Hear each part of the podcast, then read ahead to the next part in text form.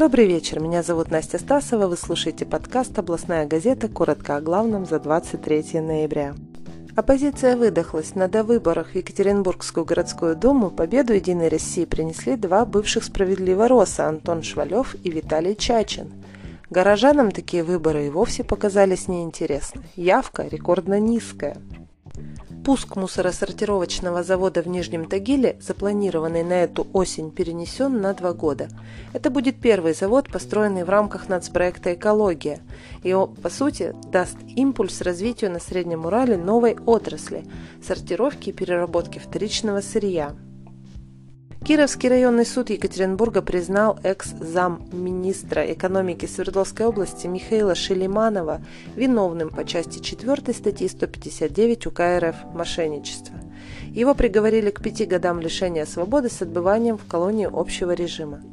В ходе рассмотрения дела установлено, что в период с ноября 2010 года по декабрь 2012 года обвиняемый, действуя в сговоре с Ларисой Асоновой, похитил средства пайщиков ПЖСК «Бухта Квинс», в результате чего пострадали 65 человек.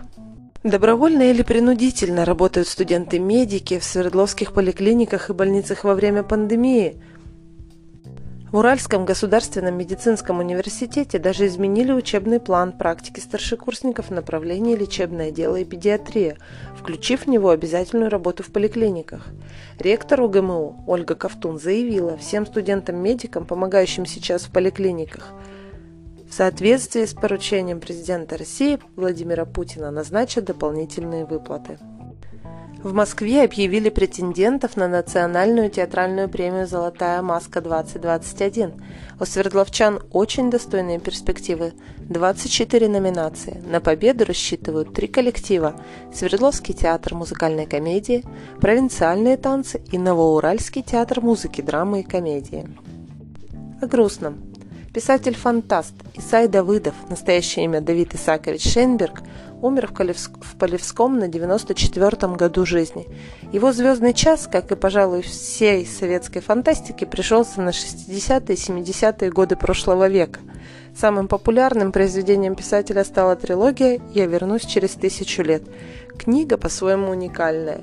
А в английском переводе «Я вернусь» вроде как Джеймс Кэмерон прочитал и вдохновился так, что знатоки жанра находят полемику Кэмерона с Исаем Давыдовым в фильме «Аватар», собравшим кассу в 2,8 миллиарда долларов.